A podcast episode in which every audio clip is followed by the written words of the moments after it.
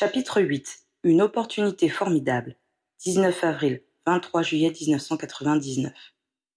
Harry se traîna mélancoliquement toute la journée du lendemain, ayant peine à se concentrer pendant les cours.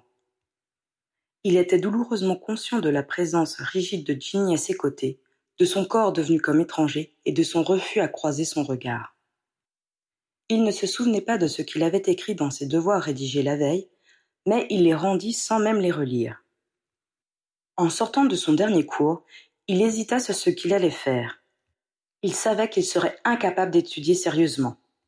Il aurait bien fait un tour dans le parc, mais il pleuvait à verse. Il sentit un souffle chaud dans son cou et une voix murmura On va à la bibliothèque?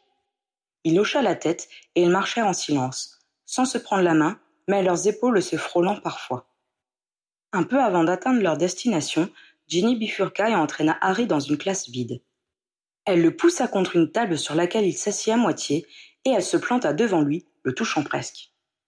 Je ne veux pas qu'on soit fâchés, dit-elle en le regardant dans les yeux. On peut se parler de nouveau Je croyais que c'était toi qui m'en voulais, souffla-t-il, troublé par sa proximité. Eh bien, c'est fini maintenant, assura-t-elle avant de bâillonner les lèvres de son amoureux avec les siennes. Quand ils repartirent pour la bibliothèque, on aurait pu croire que rien ne s'était passé. Les jours suivants, ils travaillèrent ensemble comme d'habitude, se ménageant de très rares et très courts moments de détente. Harry savait pourtant que rien n'était réglé entre eux. Mais il leur restait six semaines avant le début des examens et il était déterminé à en profiter. De plus, il devait absolument obtenir de bonnes notes dans ces cinq matières et il ne pouvait se permettre de se laisser distraire par quoi que ce soit. Il décida donc de vivre au jour le jour sans se préoccuper de ce qui se passerait ensuite. Mais régulièrement, il ne pouvait s'empêcher de songer qu'il avait été bien mal inspiré de lui offrir ce balai.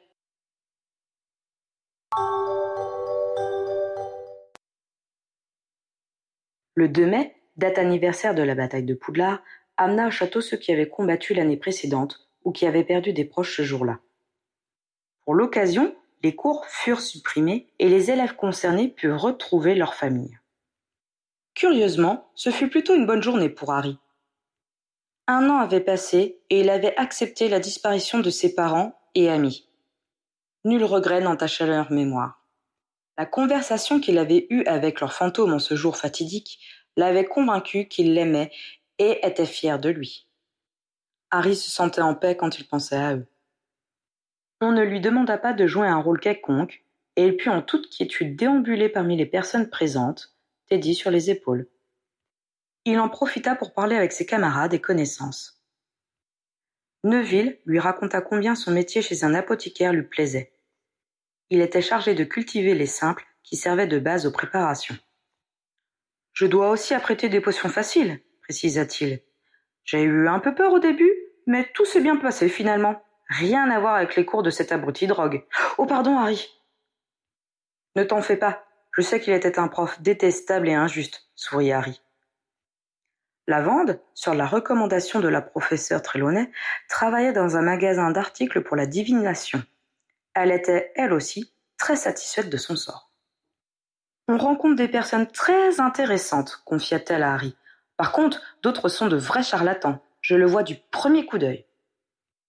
Harry opina gravement, en tentant de ne pas regarder en direction de Trelawney, qui bénéficiait toujours du respect si peu mérité de son ancien élève.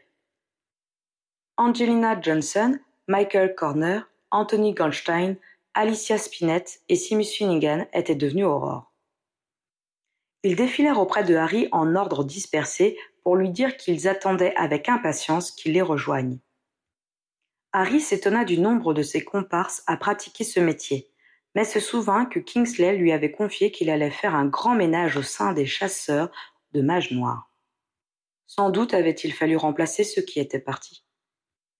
Après avoir agréablement bavardé avec ses amis, Harry revint vers les Weasley qui étaient restés groupés avec Andromeda. Pour eux, c'était une journée difficile. Une fois de plus, Harry ressentit son incapacité à les soutenir dans ces circonstances. Il se rapprocha de Ginny, mais elle semblait préférer la présence de ses frères à la sienne. Hermione prit le bras de Harry et s'éloigna avec lui. Je crois qu'ils ont besoin d'être là, mais qu'ils n'ont pas envie de parler, lui souffla-t-elle. Harry regarda son meilleur ami, qui généralement s'appuyait sur Hermione quand il était en détresse. Il contemplait le lac, les yeux vides. J'ai l'impression que Ron tient moins bien le choc que l'année dernière, s'inquiéta Harry. Il y a un an, il n'avait pas encore réalisé. Depuis, il a travaillé comme un fou à la boutique et a donné toute son énergie pour maintenir George à flot. Je pense qu'il a enfin pris la mesure de l'absence de son frère, expliqua Hermione, d'une voix triste. Seulement maintenant s'étonna Harry.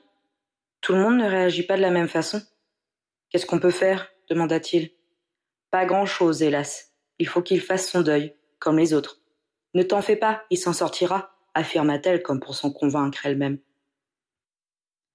La subite prise de conscience de Ron perturba Harry plus que ne l'avait fait tout le reste. Il se demanda si lui-même n'était pas effroyablement insensible. Ne devrait-il pas se sentir plus abattu? Par la commémoration de la mort de ses amis Il avait aimé et apprécié Fred, Remus, Tonks, Dobby et Dumbledore. Colin était un camarade, même s'il n'était pas très proche. Pourquoi n'était-il pas plus triste? Ne t'en fais pas, Harry, lui dit doucement Hermione. Ron va s'en remettre et accepter ce qui s'est passé, comme toi. Comme moi? répéta-t-il d'un ton amer.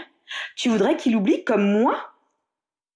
Elle le dévisagea, interloquée, avant de lui dire avec force. Mais oui, Harry, cela ne sert à rien de se sentir coupable ou de refuser de vivre parce que d'autres n'ont pas eu cette chance. Qu'aurions-nous fait si tu ne t'étais pas remis de la disparition de tes parents, de celle de Sirius ou celle de Dumbledore? Tu penses que tu as mal agi en te battant comme tu l'as fait? Non, bien sûr. Ils sont morts pour que nous soyons heureux. Ce n'est pas les trahir que de l'être. D'accord. Merci, Hermione. De rien, dit-elle en lui serrant le bras. Bon, changea-t-elle de sujet, si tu faisais un peu marcher Teddy. L'enfant était toujours perché sur les épaules de son parrain, ravi d'avoir une vue panoramique sur l'assemblée. Il avait salué chacun des interlocuteurs de Harry par des gazouillis et avait répondu par de grands sourires à tous les compliments qu'on lui avait adressés. Le jeune homme le posa sur le gazon et Teddy s'empressa de faire la démonstration de sa dernière acquisition, la marche en bipédie. Il avait tendance à tomber tous les deux mètres, mais se remettait vaillamment debout et continuait son chemin. Harry passa le quart d'heure suivant à lui courir après. Ils se promenèrent en zigzagant entre les participants. Certains commençaient à parler à Harry quand celui-ci attendait que son filleul se relève, mais Harry repartait en trombe dès que l'enfant reprenait sa route craignant de le perdre dans la foule. Peu à peu, les rangs des personnes présentes s'éclaircirent, au fur et à mesure que les sorciers retournaient chez eux. Harry et Ginny embrassèrent les Weasley avant qu'ils ne s'en aillent puis remontèrent dans leur salle commune.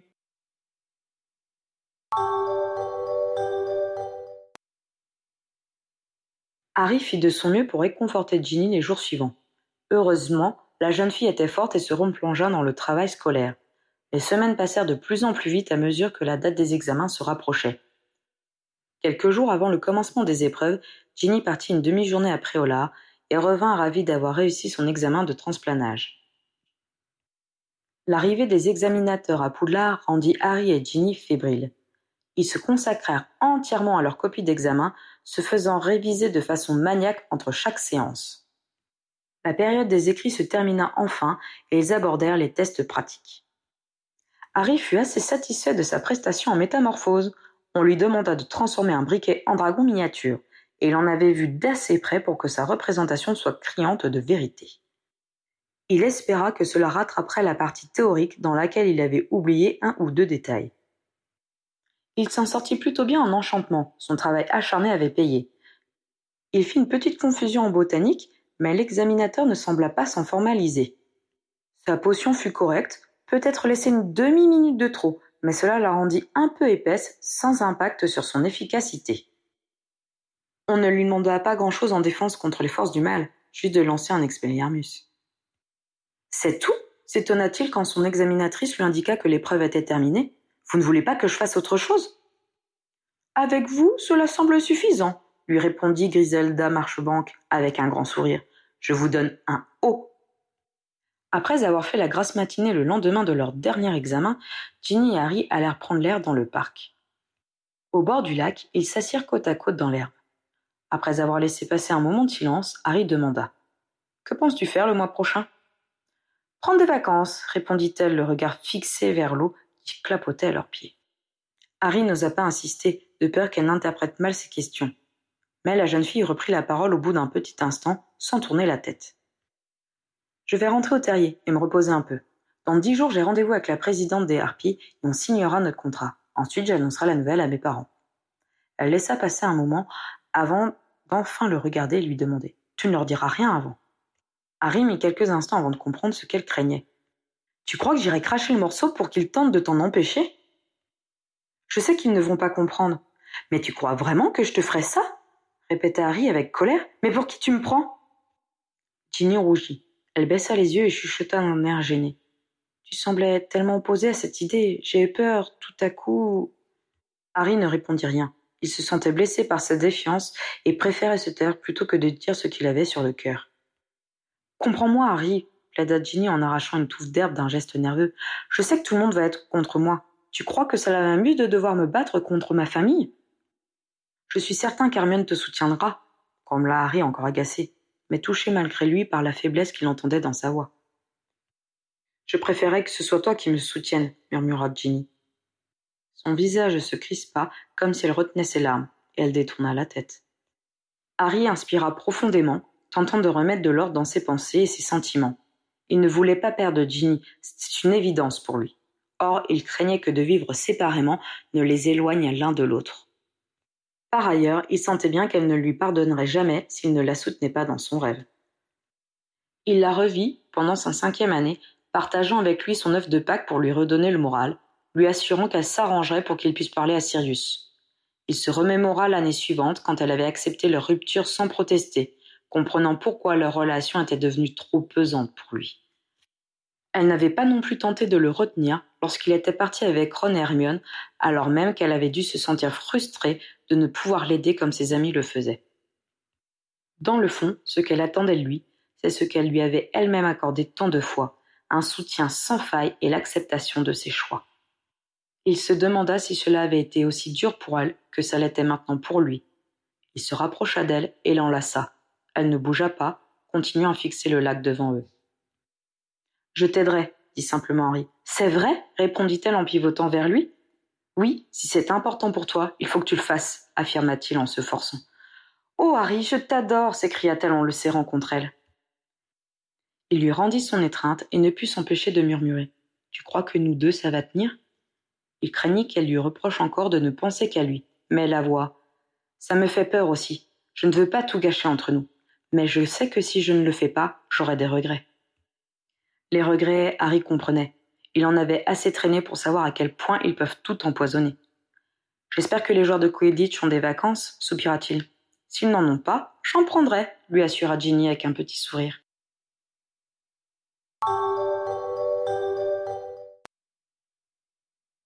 Cette année-là, ce fut Poufsouffle qui gagna la coupe des quatre maisons.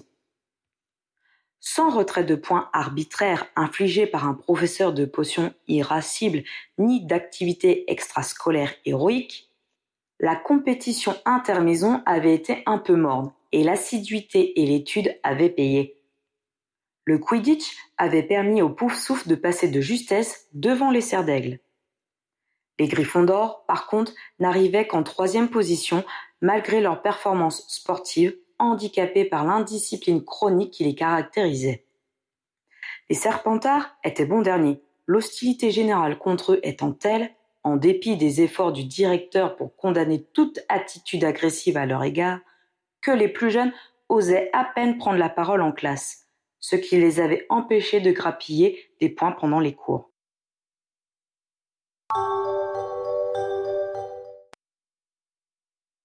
Dans le train qui les ramenait chez eux, Harry demanda à Ginny si elle réalisait que c'était leur dernier voyage en Poudlard Express. Pas vraiment. De toute façon, cette année était bizarre. Toi dans ma classe, Colline absent, tu sais que je suis contente de ce que je vais faire maintenant. Et toi questionna-t-elle précipitamment, voulant éviter le sujet sensible. Harry accepta de ne pas épiloguer sur le futur de Ginny et analysa ce qu'il ressentait. Moi aussi, j'ai du mal à considérer cette année comme normale sans Ron et Hermione. Ça a surtout été un passage obligé pour poser ma candidature comme Aurore. Ça aurait été long si tu n'avais pas été là. Maintenant, je suis pressé de devenir Aurore, mais tu vas me manquer. Je n'ai pas l'intention de disparaître de ta vie, lui promit Ginny, ne le rassurant qu'à moitié. Ils retrouvèrent avec joie toute leur tribu. Charlie, qui était venu les féliciter, les quitta le dimanche soir, et Molly se lamenta sur les enfants qui partaient travailler loin des leurs. Harry remarqua que Ginny serrait les dents à chaque fois que sa mère répétait cette rengaine. Il savait qu'il aurait dû être désolé pour elle, mais une part de lui-même, dont il n'était pas fier, se réjouissait de la voir à son tour souffrir de la décision qu'elle avait prise. Il se sentait d'autant plus agacé par la situation qu'il avait espéré que leur retour au terrier leur permettrait de reprendre les intermèdes amoureux expérimentés lors de leurs précédentes vacances. Mais la présence permanente de Molly, qui avait abandonné temporairement ses occupations pour les accueillir, les empêchait d'avoir un moment d'intimité. Le samedi qui suivit leur arrivée, Ginny dut invoquer des courses à faire pour se rendre à la rencontre prévue avec la présidente du club des harpies et la capitaine de l'équipe.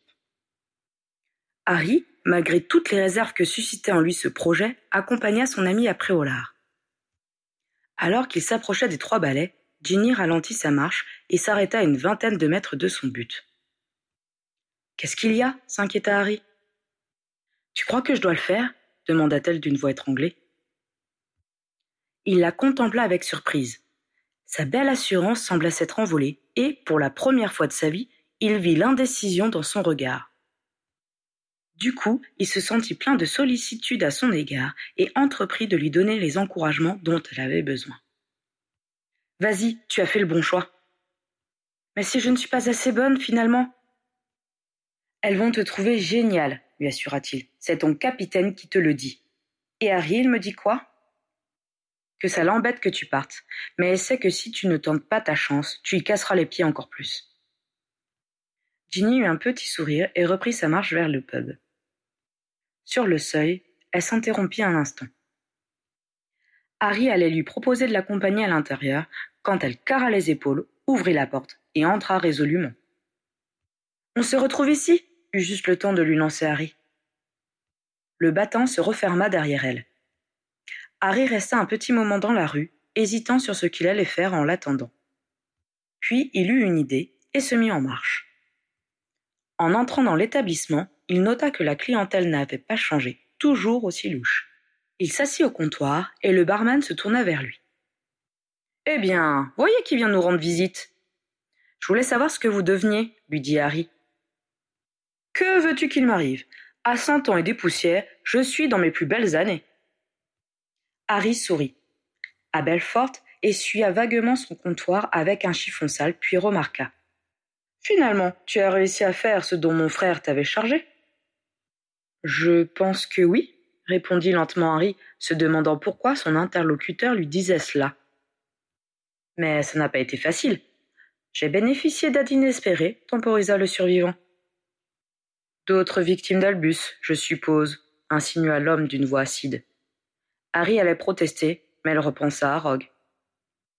Nous connaissions les risques, préféra-t-il dire. Il ne nous disait pas tout, mais nous savions à quel point c'était dangereux. Je ne regrette pas de l'avoir écouté. Comme l'autre le fixait sans répondre, Harry ajouta. Il s'en voulait sincèrement pour ses erreurs. Ce n'est pas ce qui les répare, grommela Belfort. Mais je suppose que tu n'es pas tellement concerné par tout cela, reconnut-il d'une voix radoucie. Le vieil homme laissa passer un temps, puis admit. Tu as fait du bon travail en fin de compte. Il reprit son chiffon, puis releva brusquement les yeux en demandant. Comment va le rouquin qui a perdu son jumeau? La chaleur qui avait envahi le regard bleu de son interlocuteur rappela Harry son ancien directeur, et il dut déglutir avant de répondre. Il a beaucoup changé. On a réussi à lui faire rouvrir sa boutique, mais c'est son frère Ron qui fait l'essentiel du boulot. Je les aimais bien, ces deux-là, dit l'homme d'une voix nostalgique. C'est chez moi qu'ils s'approvisionnaient en bière au beurre quand ils faisaient le mur. La Rose Merta, elle est bien gentille, mais elle aurait été capable de les dénoncer. On discutait un coup, ils me racontaient leurs dernières inventions. Je leur ai même appris deux ou trois choses que leur maman désapprouverait. Harry ne put empêcher son sourire de revenir. C'est vrai que cette paire de lascars avait dû bien s'entendre avec ce misanthrope cynique. Un coup à boire? demanda le vieil homme. Je prendrais bien une bière au beurre, accepta Harry. T'es un grand maintenant, lui rétorqua Belfort en posant devant lui un verre de whisky pur feu. Harry titubait un peu, mais trouvait que la vie était bien belle quand il descendit précautionneusement de son tabouret pour aller retrouver Ginny.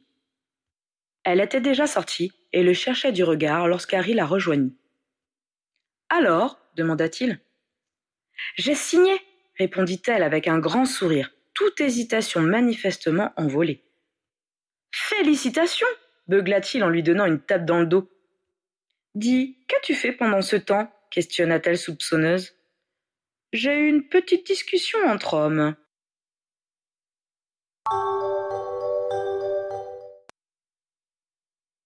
Ginny n'eut pas longtemps à patienter pour révéler la nouvelle à sa famille. Le lendemain, Bill et Fleur les rejoignirent pour le déjeuner dominical. La jeune fille attendit le dessert pour déclarer. J'ai rencontré Gwenock Jones hier à Préolard. La capitaine des harpies de Holyhead s'écria Ron. Tu lui as demandé un autographe? Non, c'est moi qui lui en ai donné un, répondit Ginny. Un silence surpris accueillit ces paroles. Puis Bill reprit, comme s'il participait à une plaisanterie. Elle t'a vu jouer sur ton nouveau ballet? Oui, et elle m'a proposé un poste de poursuiveuse, expliqua Ginny. Nouveau silence. Tu rigoles? demanda Ron. J'ai un contrat, assura Ginny. Tu as signé quelque chose? s'inquiéta Arthur. Tu aurais dû nous en parler avant, ma chérie. Tu n'as pas l'habitude des textes juridiques. Ce n'est pas sérieux, s'exclama Mrs. Weasley. Pourquoi t'aurait-on proposé un poste chez les harpies, Ginny? Peut-être parce que je suis douée pour le Quidditch, répondit sa fille.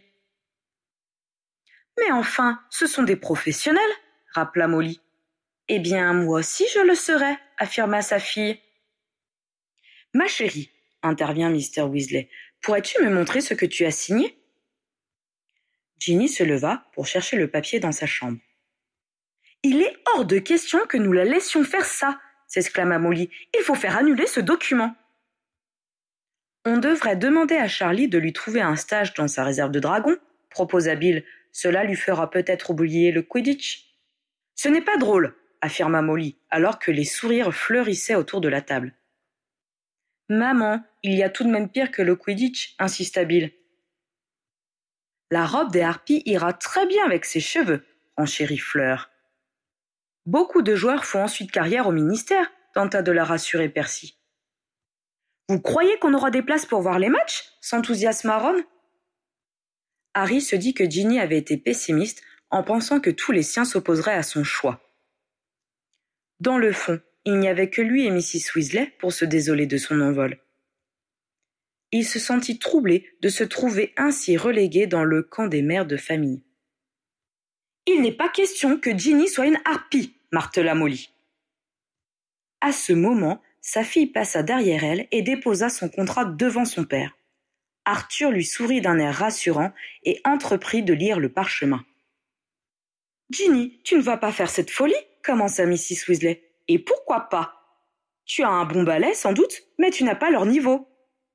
Tu le sais mieux que leur sélectionneuse, peut-être. Je reprendrai bien du dessert, intervint Ron. Tout le monde tendit son assiette, mais Molly ignora superbement la tentative de diversion et changea de tactique. Et toi, Harry, qu'en penses-tu? Hein? demanda le survivant pris par surprise.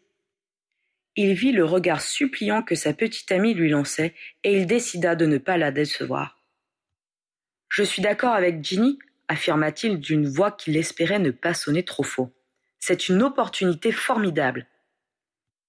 Mais elle va partir pendant des mois, souligna sournoisement Molly. Harry serra les dents et fit remarquer, reprenant les arguments que Ginny lui avait opposés. Moi aussi je serai occupée si je vais chez les aurores. Tu veux vraiment qu'elle fasse cela? insista Molly, qui manifestement ne le croyait qu'à moitié. Je suis très fière d'elle, affirma-t-il bravement, espérant qu'il arriverait un jour à se convaincre lui-même de ce qu'il avançait. Cela m'a l'air correct, finit par déclarer Mr. Weasley, émergeant du parchemin. Maintenant que Ginny a signé, elle devra verser des pénalités en cas de dédit, sauf maladie ou grossesse. J'espère qu'aucune de ces excuses n'aura à être invoquée, précisa-t-il en jetant un regard rapide vers Harry qui se sentit rougir. Le salaire qu'on lui propose est très intéressant, surtout pour un premier emploi. Tu commences quand? demanda Percy, empêchant sa mère de reprendre la parole. Dans quinze jours, la Coupe de la Ligue a débuté et je verrai de l'intérieur comment ça se passe.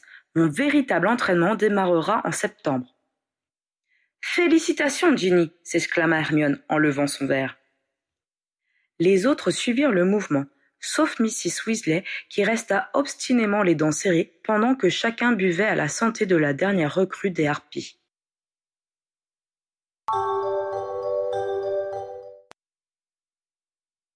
Les jours suivants furent tendus entre la mère et la fille. Molly faisait la tête, même à Harry qui trouvait ce traitement injuste. N'était-il pas le premier à pâtir de la décision de Ginny? Entre sa petite amie qui préparait sa malle en fredonnant et sa mère adoptive qui lui parlait froidement, il se sentait quelque peu incompris.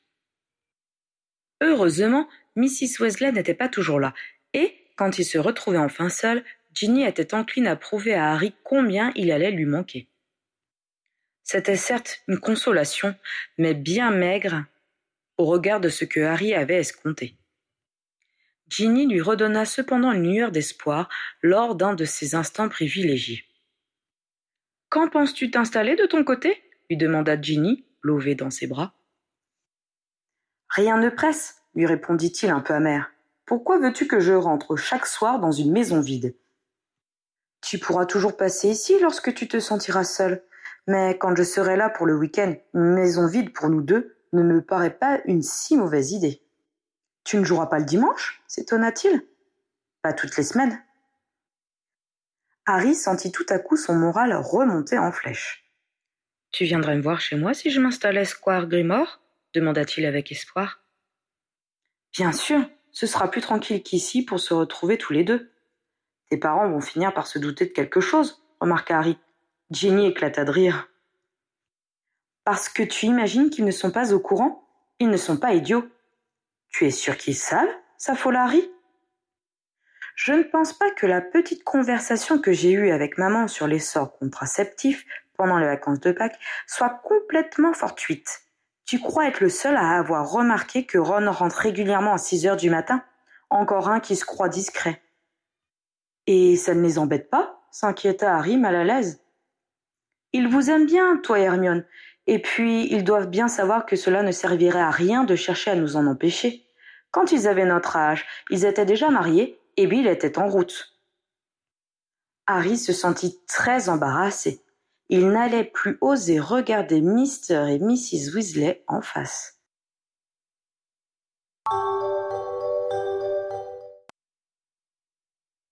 Quelques jours avant le départ de Ginny, ils reçurent leurs résultats scolaires. Harry se souvint soudain que sa carrière dépendait de ses notes. Il en fut tellement ému qu'il lui fallut de longues secondes pour déchiffrer les annotations. Il avait obtenu des E en botanique, métamorphose et potions. Deux magnifiques hauts récompensaient ses efforts en sortilège et défense contre les forces du mal. Alors? demanda Ginny. Trois E et deux O. C'est bon, se réjouit-il. Je vais pouvoir poser ma candidature. Oui, Harry, bravo, tu feras un aurore formidable, le félicita-t-elle en lui sautant dans les bras. Et toi s'enquit-il avec un instant de retard. O en défense et en métamorphose, des E dans les autres matières.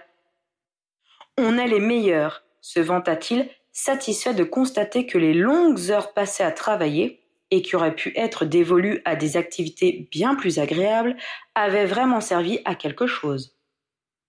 Deux O et trois E s'extasia Molly. Oh ma chérie, mais tu aurais pu faire tous les métiers que tu aurais voulu. Mais je vais faire celui que je voulais, rétorqua Ginny, agacée. Si on faisait un repas de fête ce soir, coupa rapidement Harry. Bonne idée, accepta Molly. Je fais le gâteau, proposa Ginny. Quand sa mère fut sortie de la pièce, Ginny se pencha vers Harry. Je vais dessiner un balai en garniture, le prévint-elle d'un ton féroce. Ça lui apprendra.